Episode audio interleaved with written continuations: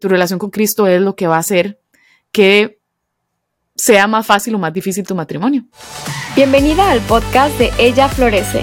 Somos un ministerio cristiano internacional que te ayuda a florecer a través de la palabra de Dios.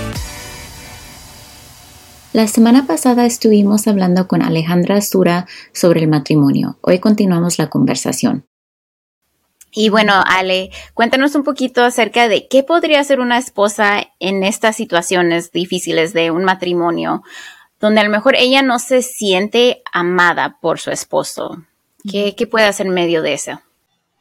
Tienes que pensar cómo defines sentirte amada, primero que nada.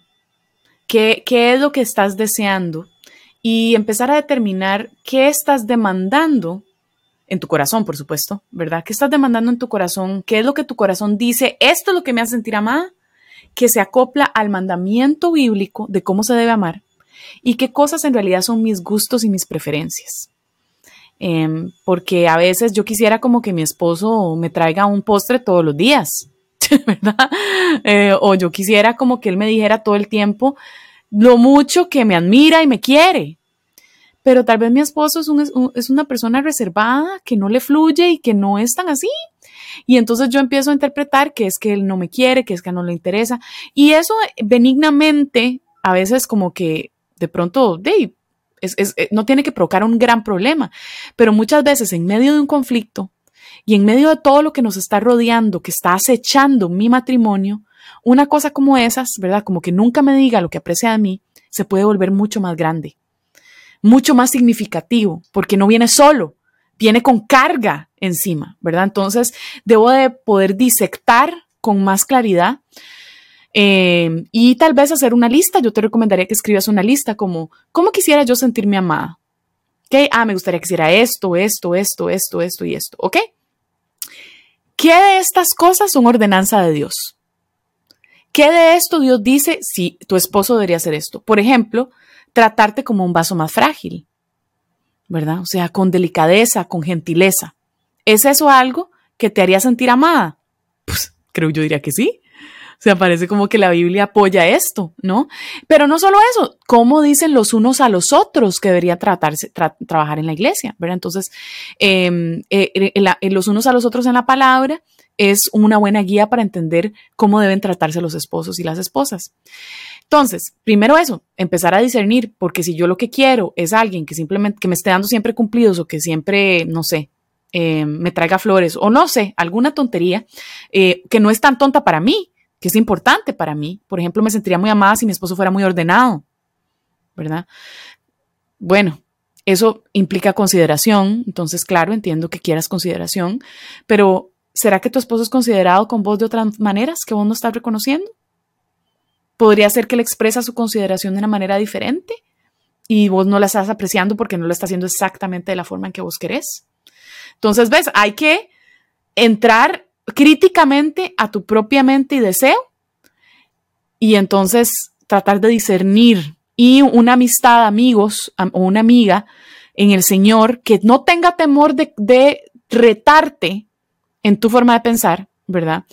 Y a la cual tú puedas estar abierta a escuchar sus, sus retos también. Te pueda decir, mira, Ale, perdóname, pero mm, creo que aquí tal vez, tal vez estás como demandando un poco mucho ¿verdad? O quizás no estás viendo esta otra parte. Entonces, los hermanos y la, el cuerpo de Cristo es indispensable para la sobrevivencia de un matrimonio, sin duda alguna. Entonces, sí. A mí eso me ha ayudado bastante de poder contarle a, alguien más algo que está pasando y que ella pueda ver, ah, como tú dices, como en la consejería, ¿no? De una perspectiva alejada pero que pueda ver de las dos perspectivas. Y eso es lo que siempre me aconsejaba mi, mentora, era siempre, bueno, pero piensa en él más, piensa en él, en su perspectiva. No me así como que, ay, pues sí, pobrecita, Ale, sí, no, así como que ella bien directa me decía, pero mira, esto es lo que estás haciendo tú mal, esto es como tú puedes mejorar. Y obviamente me nos aconsejaba y me, decía cuando yo me sentía sola o a lo mejor no me sentía amada por alguna razón, Pero a final de cuentas uno no puede controlar el comportamiento de otra persona. A final de cuentas nosotros somos responsables por nosotros mismos. Y entonces, por eso ella siempre me aconsejaba, ¿qué puedo hacer yo? Y por eso esto es lo que nosotros estamos haciendo, les estamos hablando a ustedes, chicas, porque ustedes pueden controlar lo que están haciendo, cómo se están comportando, lo que su parte del matrimonio. Ah, y eso es lo que es importante, ¿no? Reconocer nuestra parte y reconocer ah, la ayuda de otras personas y requiere humildad porque no es fácil cuando alguien te dice, hey, tienes que mejorar en esto, estás pecando, tienes que pedir perdón en esto. Especialmente cuando estás herida, ¿verdad? Cuando algo te duele, cuando en realidad tienes algunas razones buenas por las cuales, o muchas razones buenas por las cuales estás dolida por lo que hizo tu esposo, ¿verdad? O sea, de ninguna manera disminuimos el dolor.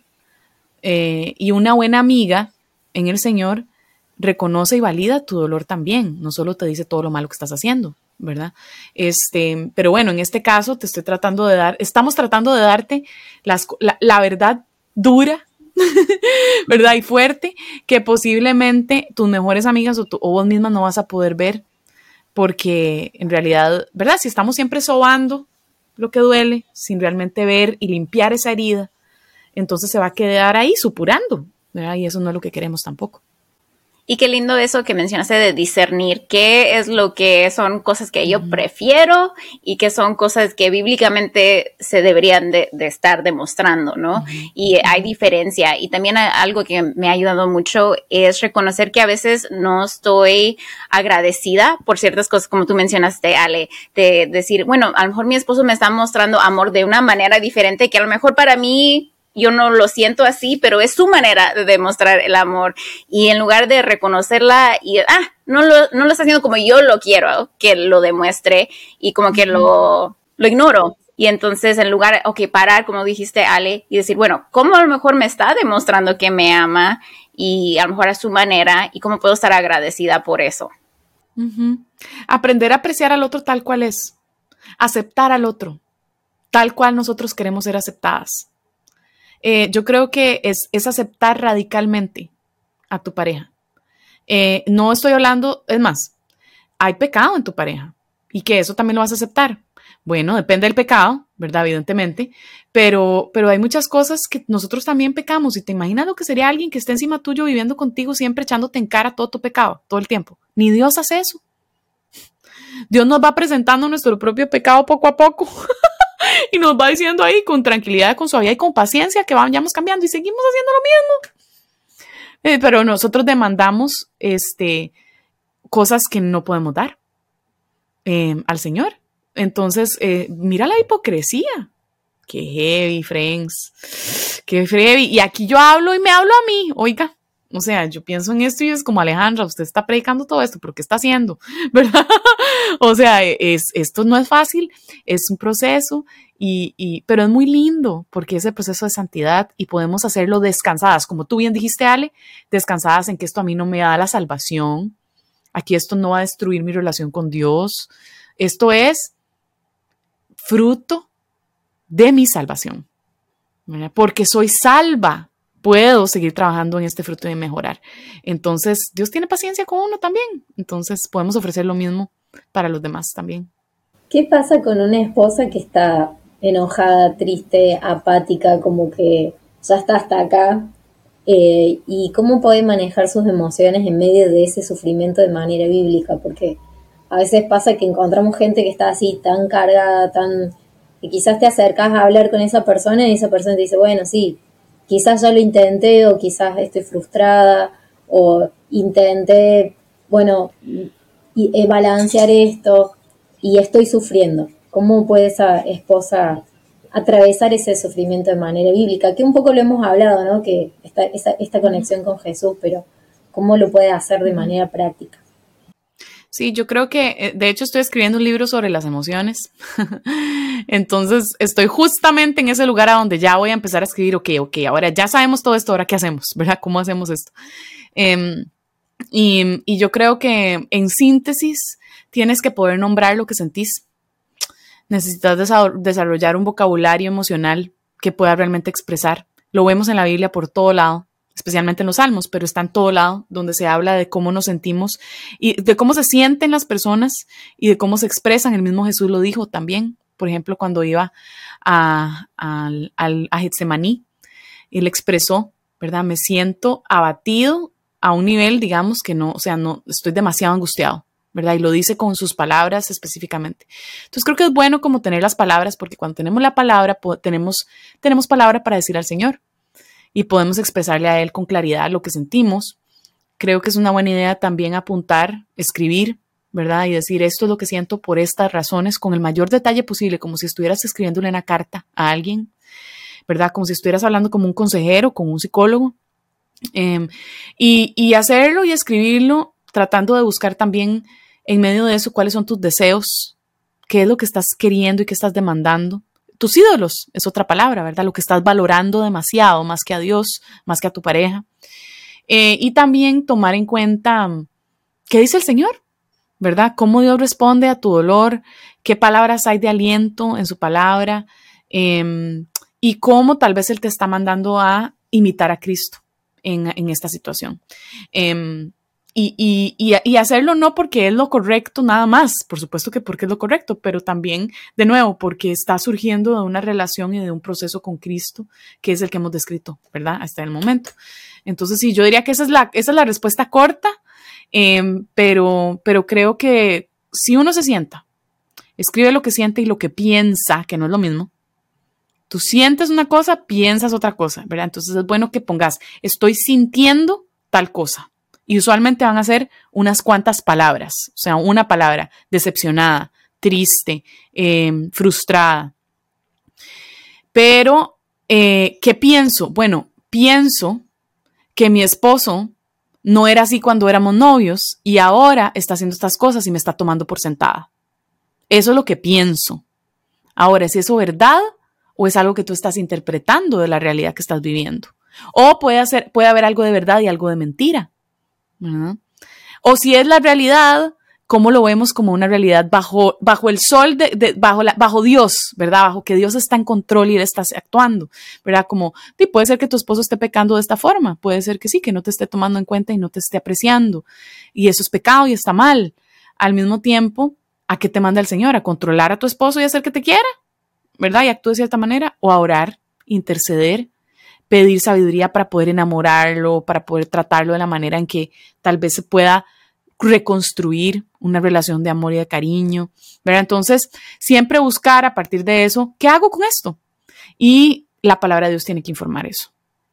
¿Y qué recursos puede buscar una esposa que se siente aislada en esta situación? Porque pasa mucho eso, que me siento sola, nadie me entiende, estoy sola en este mundo, especialmente si la persona que se supone que es más cercana es el esposo y el esposo se siente tan lejos. ¿Qué, recursos puede buscar la esposa en esta situación?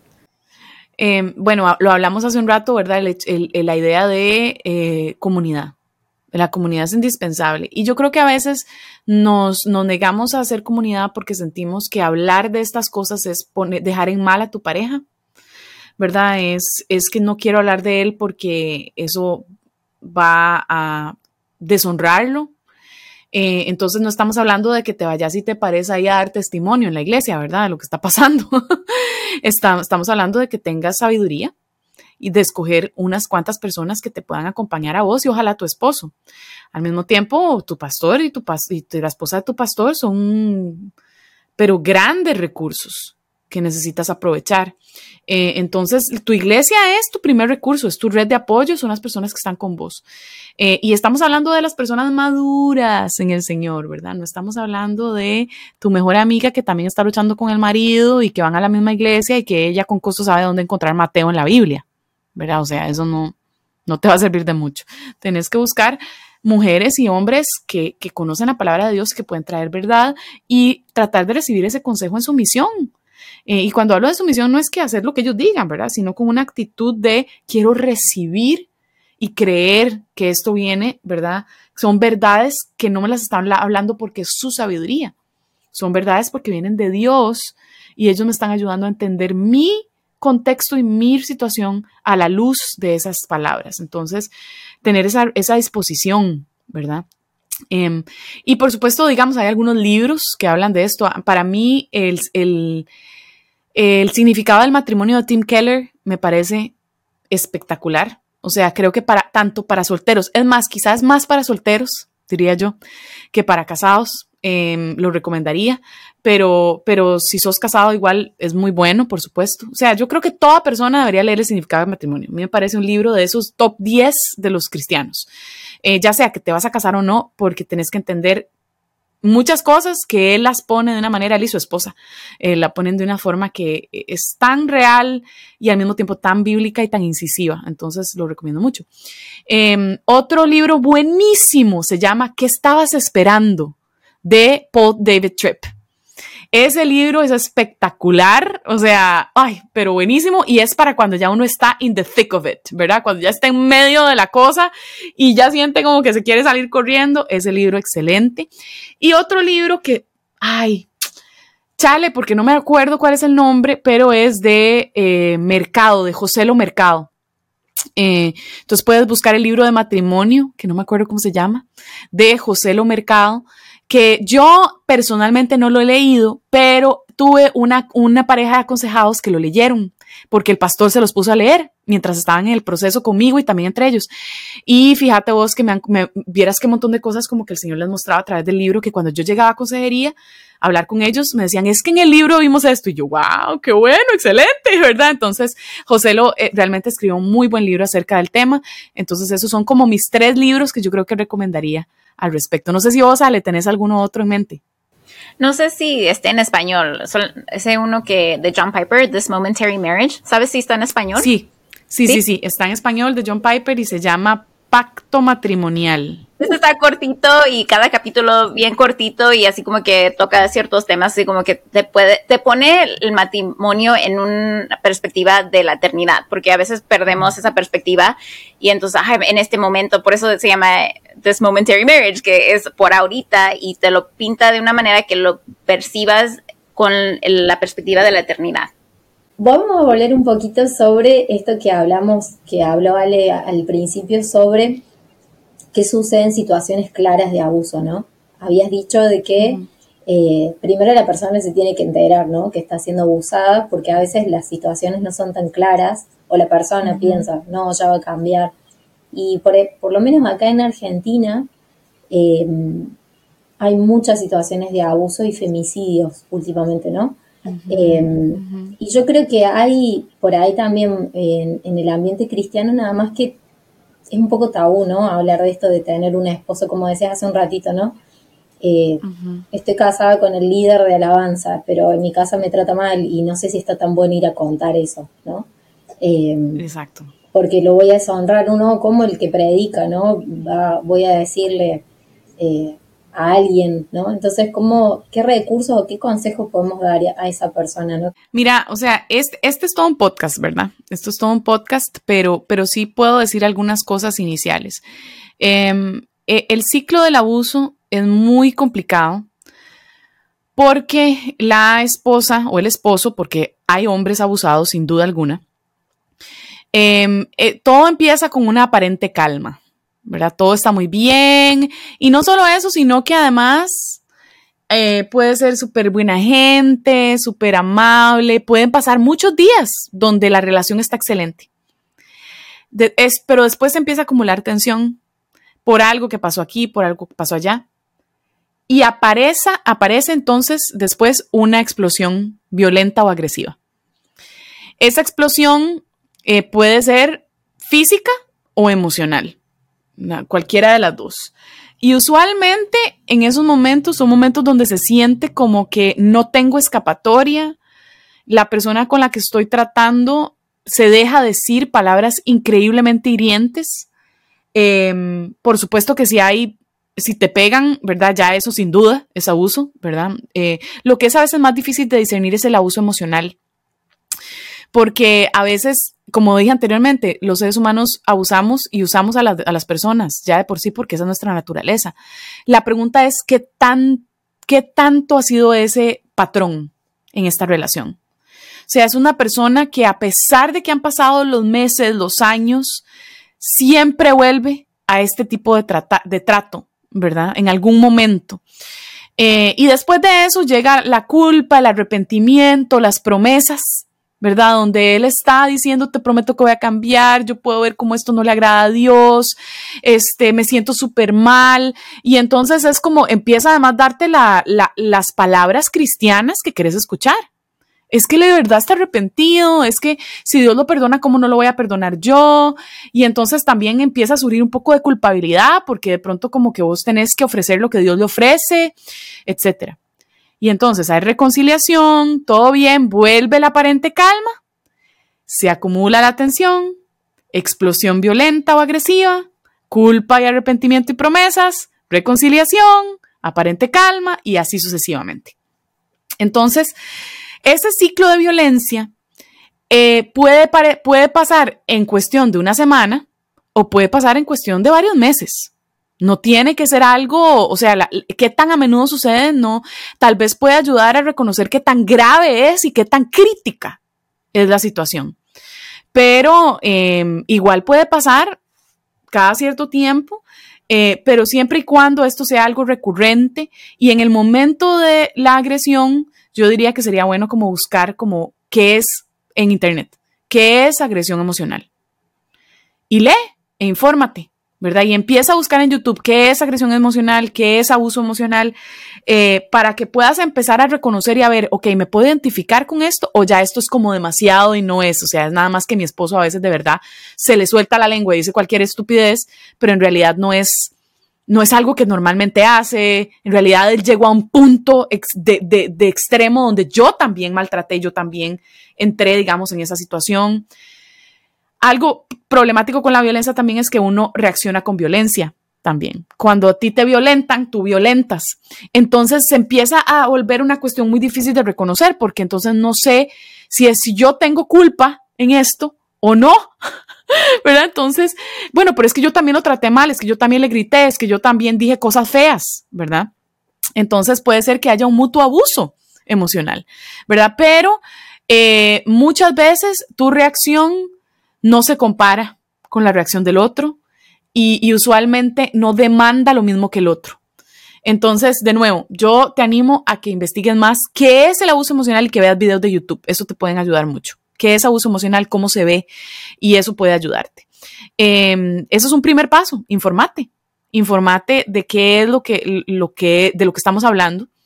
Y si, y si te encontrás en unas circunstancias, circunstancias donde esto suena demasiado familiar, yo te animo a que busques a los líderes de tu iglesia y que puedas contarles con detalle lo que está sucediendo. Esto no se trata de honra o deshonra, esto se trata de más bien cuidar y amar a tu pareja porque cuidar y amar también significa no aceptar el pecado y no prestarse para que esa persona siga pecando contra vos. Entonces, eh, habla con ellos y si esta situación de verdad está una, así de grave, ojalá ellos tengan el discernimiento de, ver qué, de ahí en adelante qué tomar. Hay una excelente página web que se llama Church Cares, pero también pueden encontrarlo en mi página web, Proyecto, Cora, Proyecto Coram, con M, coramdeo.com si quieren, lo dejan ahí ustedes en la descripción del podcast para que la gente lo pueda ver. En la sección de em, descargas de PDFs gratis, también está en churchcares.com.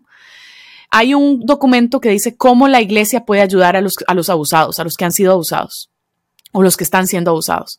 Ese documento te puede ayudar también a entender mejor cuál es la perspectiva bíblica del abuso, y qué hacer al respecto y eso se lo podrías incluso facilitar a, los líderes de tu iglesia, porque si vos no estás en esa situación, te aseguro que alguien en, tu iglesia está en esa situación y posiblemente tus líderes no tienen tanta información de qué hacer en esas circunstancias. Eh, hay momentos donde incluso la ley tiene que entrar y es importante reportarlo. Este, entonces, de nuevo, si es un menor de edad, sin duda hay que reportarlo. Eh, hay todo tipo de situaciones, pero en fin, aquí el tema es información y en la información está el poder. Y luego de eso, tratar de pensar, ok, ¿quién puede ser mi aliado en medio de esto y me puede ayudar a ver esto de una manera que, que me ayude? E incluso podría ser hasta un psicólogo o un consejero bíblico, ¿verdad? Que esté enterado sobre cómo funciona esto. Pero bueno, esos son algunos recursos que yo creo que podríamos pensar eh, de entrada. Uh, hay alguien más que, vale la pena mucho, mucho, mucho escuchar. Ella tiene un canal de YouTube, se llama, es en inglés, lo siento amigas, pero, pero, pero si hablas inglés o entiendes inglés, te va a abrir los ojos, se llama Leslie Vernick. Leslie Vernick, eh, con V, eh, Vernick, ella habla muchísimo de estos temas y es cristiana, entonces aborda muchas cosas desde la perspectiva bíblica y además pone ciertas líneas importantes porque a veces por ser bíblicos y perdonar todo, hay que dejar pasar un montón de cosas que Dios no aprueba. Y eso a veces es un error que incluso los mismos líderes de las iglesias cometen, ¿verdad? Sin saber. Em, entonces hay que tener cuidado. Y bueno, ¿cómo aconsejar ahora a las solteras si, siguen escuchándonos? y a lo mejor están escuchando, ay, voy a fracasar si me caso, mira que estas son las cosas que han, hemos contado, ¿no? A lo mejor se sienten como, ay, voy a fracasar, no voy a poder, a lo mejor, ¿qué, ¿qué, tal si yo voy a arruinar mi matrimonio? Con ese temor, a lo mejor están pensando, ¿qué les aconsejarías tú, Ale, acerca de ese temor de fracasar en sus matrimonios si, si llega a ese punto? Creo que el temor eh, puede ser bueno cuando te empuja a hacer algo al respecto. En este caso, cuando te invita a aprender más sobre el tema, a prepararte, digamos, con lecturas, con, un curso prematrimonial cuando estás comprometida, con consejo sabio de parte de tus, de tus pastores y demás. Entonces creo que ese, ese, ese temor puede ser útil para moverte a actuar. Pero si es un temor paralizador que te hace sentir como que mejor no empiezo nada con nadie o le tengo demasiado miedo al matrimonio, mejor no, no sé, no sé, no sé si me puedo casar. Em, cuando ya te paraliza, eh, creo que no es un temor que viene de Dios, es un temor que viene de la incredulidad. Es un temor que además está fundado en, en la incredulidad, quiero decir, en que, en que Dios puede sostener tu matrimonio, a pesar de tu pecado pero también viene de un deseo de no sufrir y un deseo de no, una ansiedad de que algo malo pueda pasar y de que vaya a ser difícil tu matrimonio. Y resulta que eso no es tampoco de Dios, porque tú no puedes cambiar tu vida ni añadir un día a tu vida aunque quieras. No hay nada que puedes hacer para evitar que algo deje de pasar o no pase o que vayas a sufrir o no vas a sufrir. La vida está llena de sufrimiento y puede que te toque sufrir en el matrimonio, pero tenés que saber y tenés que recordarte y recordarle a tu alma que Dios siempre usa todo, incluyendo el sufrimiento, para tu santidad. Entonces, ¿cómo te preparas hoy? ¿A qué te está mandando el Señor hoy a hacer? No es a preocuparte y a pensar qué tenés que hacer en el futuro, ¿verdad? Y qué va a pasar y todo, o sea, no a, permitir que esto te paralice, sino que a, a, que te mueva a prepararte lo más que pueda en, dentro de lo que es posible y al mismo tiempo a especialmente crecer en tu relación con Cristo, porque tu relación con Cristo es lo que va a hacer que sea más fácil o más difícil tu matrimonio. Entre más cerca estés de Él y más entendas su corazón, más fácil posiblemente va a ser aceptar tus errores, reconocer cuando haces algo mal, em, tratar bien a tu esposo en general. Em, de ahí es donde va a fluir. Pero si estás pensando que con un par de libros de matrimonio vas a estar lista para el matrimonio, puedes tener toda la teoría en la cabeza, pero si no tienes el carácter de Cristo, posiblemente es poco, ¿verdad? Lo que te va a ayudar. Y para mí fue algo que a mí me temorizaba. Yo tenía ese gran temor, no solamente de, ah, que yo voy a fracasar en el matrimonio, pero también que algo vaya a pasar, que voy a sufrir en el matrimonio, todo lo que estás mencionando, ¿no? Yo, yo pasé por eso, yo así tenía un temor, por eso también a veces me cerraba a, relaciones, porque yo decía, no, yo no quiero, yo no quiero, porque tengo ese temor, pero ya después de, de ver, no, pues no puedo entrar al matrimonio con esta perspectiva, no puedo pensar en esta manera, porque otra vez, como tú dices, no estás confiando en el Señor, no estás teniendo fe en el Señor, no estás entregando el matrimonio o tú, tú misma al Señor y estás pensando en cosas que no han pasado, que preocuparte por el futuro que a lo mejor es, es innecesario y al final de cuentas uno tiene que, si es que llega al punto donde se llega a casar una persona de decir, bueno, yo entro en esta relación, en este matrimonio en fe, confiar en el Señor, sea lo que pase, salvo, porque uno no sabe, uno no sabe si voy a salir acá, cruzar la calle y, me va a atropellar un carro, no sé, a final de cuentas uno dice, bueno, yo voy a tomar este paso en fe, voy a confiar en el Señor, uh, voy a rodearme de consejeros y personas que me puedan ayudar y me pueden, y, voy a confiar en el Señor, y a final de cuentas es eso, es la fe en el Señor que, nos puede ayudar a través de este temor. Entonces a mí me ayudó mucho eso. Amén. Y, mira, te voy a decir una cosa, está garantizado que vas a sufrir.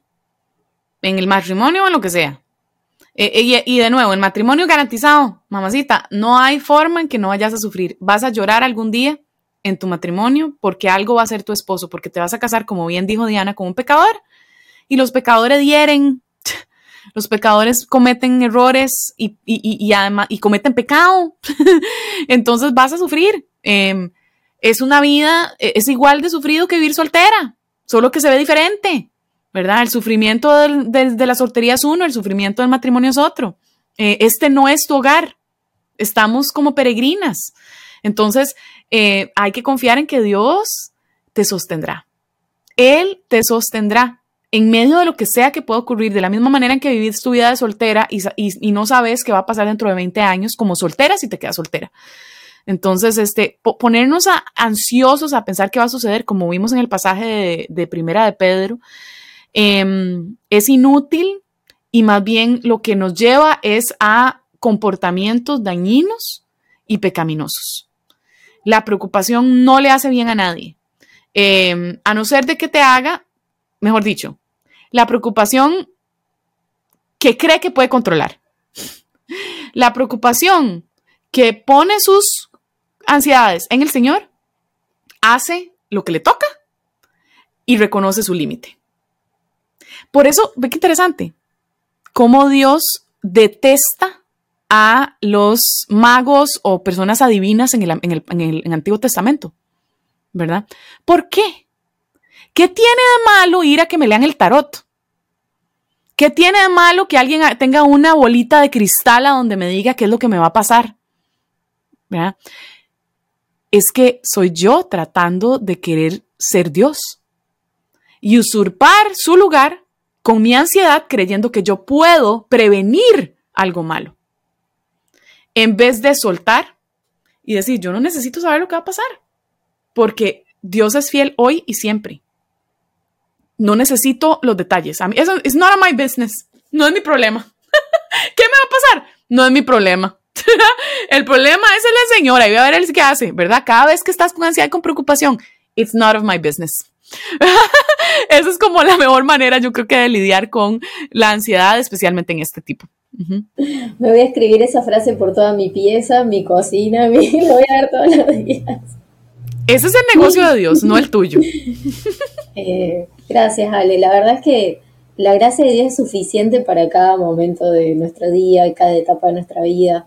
Así que bueno, gracias por, recordarla, gracias por, este tiempo que, te tomaste con nosotras, eh, gracias por ser clara, por eh, decir las cosas duras, las cosas eh, fáciles y difíciles, y sobre todo esto, ¿no? Que, remarcamos siempre en los podcasts, ¿no? el Evangelio, como cualquier situación o cualquier tema que hemos visto a lo largo de esta serie, siempre hemos llegado a eso, ¿no? Tu relación con Dios si tu relación con Dios está floja cuando sos soltera, no, no, va a ser fuerte cuando estés casada y no va a haber no vas a tener tiempo de, fortalecer tu relación con Dios si antes no lo hiciste.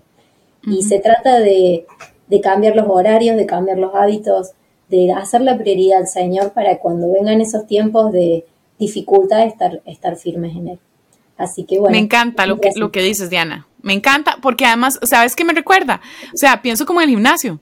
Digamos que, que, te, que te tiran a las Olimpiadas un día y te dicen la otra semana vas a estar en las Olimpiadas y según vos con tu con tu con tu este curso prematrimonial, ¿verdad? Es como que llegas y dices, "Ay, voy a ir al gimnasio a entrenar esta semana para las Olimpiadas." o sea, no. No. Eso requería, requería más tiempo. Viera. Pero sí, muchas gracias, Diana, y gloria a Dios porque e, efectivamente Cristo siempre es la respuesta y el lugar a donde a donde vamos a encontrar la preparación para el, mundo, para el mundo, para la vida y además a donde vamos a encontrar el descanso cuando fallamos. Gracias por unirte a nosotras. Nos encantaría saber de ti. Si estás en Instagram o Facebook, cuéntanos qué fue lo más impactante del episodio de hoy tomando una captura de pantalla, etiquetándonos arroba ella florece oficial y compartiendo tu punto favorito. Si deseas algunos recursos bíblicos gratuitos, visita nuestra página web ellaflorece.org.